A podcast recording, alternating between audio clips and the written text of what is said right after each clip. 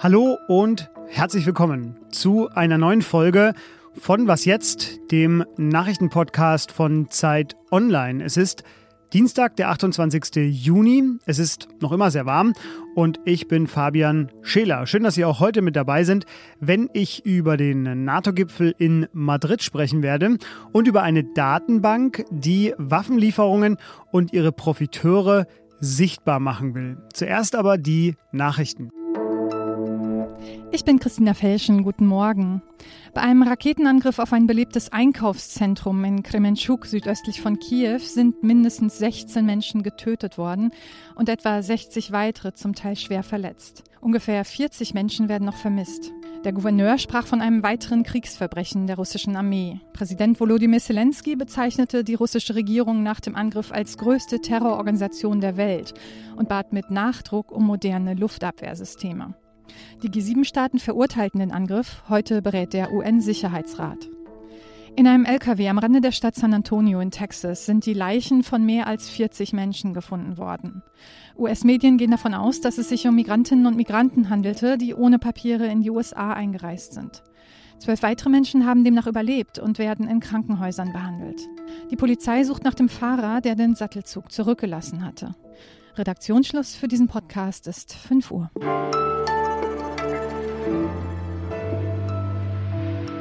Aufmerksame Hörerinnen, wie Sie da draußen es alle sind, wissen, derzeit kommt man beim Zählen der politischen Gipfeltreffen nicht so richtig hinterher. Und es geht noch weiter. Die NATO trifft sich ab heute in Madrid. Schluss und Höhepunkt des Gipfelreigens Schicksalsgipfel. Das sind nur einige der Begriffe, die dafür verwendet werden. Und das ist auch kein Wunder, denn der angestrebte Beitritt von Finnland und Schweden, der vermutlich noch länger dauernde Krieg gegen die Ukraine an der Ostflanke der NATO und ein neues, grundlegendes NATO-Zukunftskonzept sind nur drei der Gipfelthemen, die zeigen, die von Emmanuel Macron schon mal für Hirntod erklärte NATO, sie lebt offenbar wieder. Rike Havertz wird sich diesen Heilungsprozess ab heute in Madrid angucken. Vor dem Abflug stand sie allerdings noch hier bei mir im Studio. Hallo Rike. Hallo Fabian. Rike, bisher blockiert ja der türkische Präsident Erdogan als NATO-Mitglied das Aufnahmegesuch von Finnland und Schweden. Heute trifft er die beiden Staatschefinnen Magdalena Andersson und Sauli Niinistö.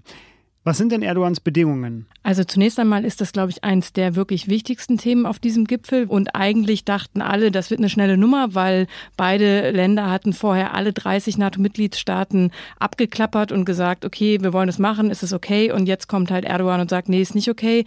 Er sagt vor allen Dingen, dass ähm, Finnland und Schweden Terrororganisationen wie zum Beispiel die verbotene kurdische Arbeiterpartei PKK unterstützt.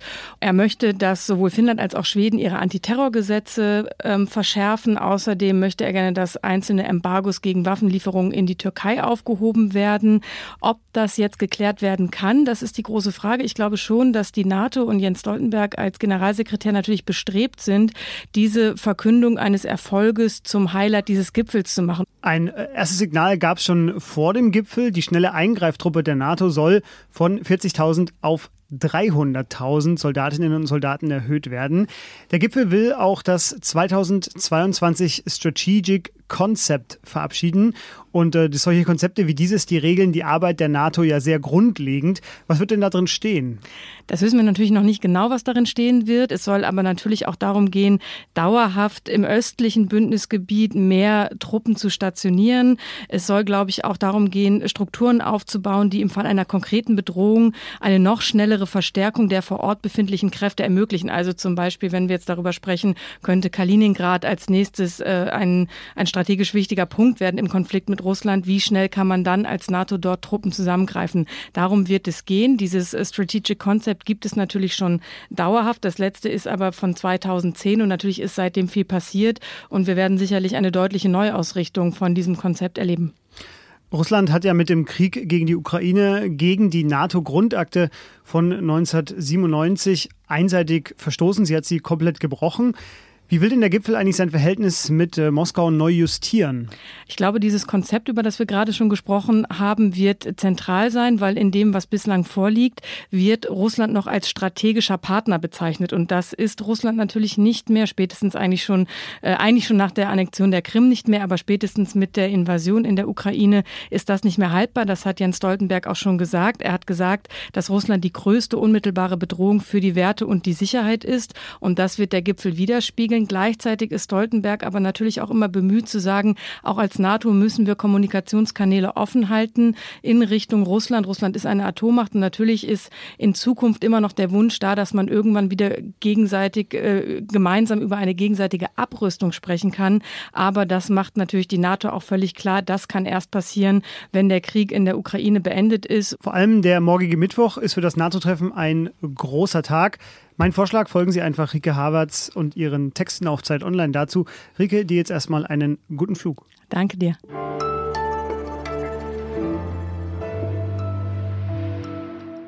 Und sonst so?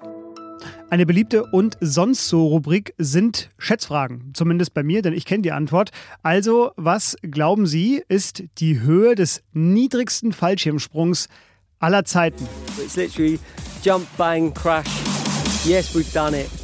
Ich verstecke die Antwort irgendwo hier, während ich Ihnen erzähle, dass der frühere britische Fallschirmjäger John Bream den Rekord vor kurzem aufgestellt hat.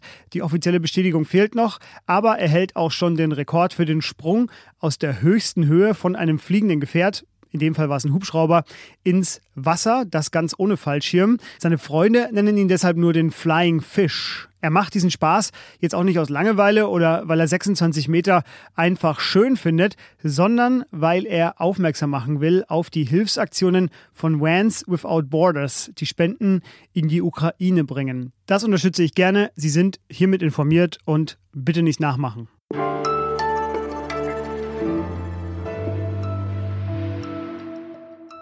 Waffenlieferungen. Das ist vielleicht eines der meistbenutzten Wörter im politischen Diskurs in diesem ersten Halbjahr 2022.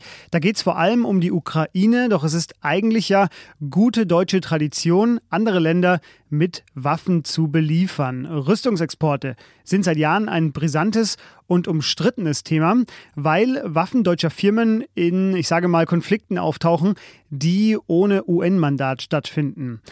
Eine neue Datenbank, die heißt Exit Arms. Sie wird von zwei Berliner NGOs betrieben und gefüttert.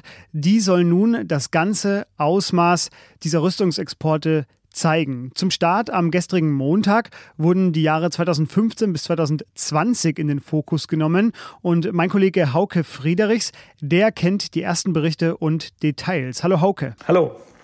Hauke, es gibt ja den halbjährlichen Rüstungsexportbericht der Bundesregierung. Es gibt weitere öffentliche Quellen vom zum Beispiel Friedensforschungsinstitut SIPRI.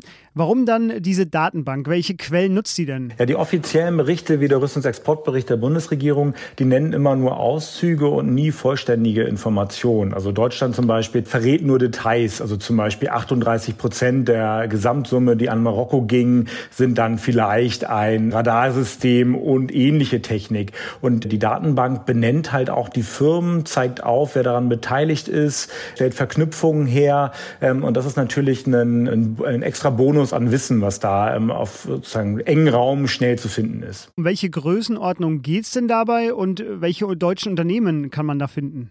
Die Datenbank äh, nennt jetzt keine Gesamtzahlen äh, bei Rüstungsexporten. Da kann man aber Länder zum Beispiel sich anschauen, wie ich das auch für meinen Artikel gemacht habe mit Jemen. Ähm, aber da kann man halt sich schon sehr genau ansehen, wo was hingegangen ist. Und es geht auch schon ein bisschen drüber hinaus. Also auch ähm, äh, Konflikte zwischen Indien und Pakistan, die nicht immer den Kriegsstatus haben, aber über viele Jahrzehnte hinweg ähm, im Schwelen findet man bereits ähm, schon. Und äh, man kann halt auch ähm, nicht nur schauen, welches Land äh, welche Waffen erhalten hat, sondern auch, wohin denn diese Länder selber wieder exportiert haben. Und da bekommt man schon einen tiefen Einblick, gerade wenn man auf Deutschland schaut. Die großen deutschen Rüstungsfirmen, die finden sich in vielen Konflikten ähm, wieder, ähm, zum Beispiel ähm, Airbus oder Rheinmetall, ähm, auch Kraus Maffei Wegmann. Jetzt recherchierst du ja seit Jahren äh, zum Militär und auch zur Rüstungspolitik. Gibt es denn dennoch Zahlen aus dieser Datenbank, die dich auch überrascht haben?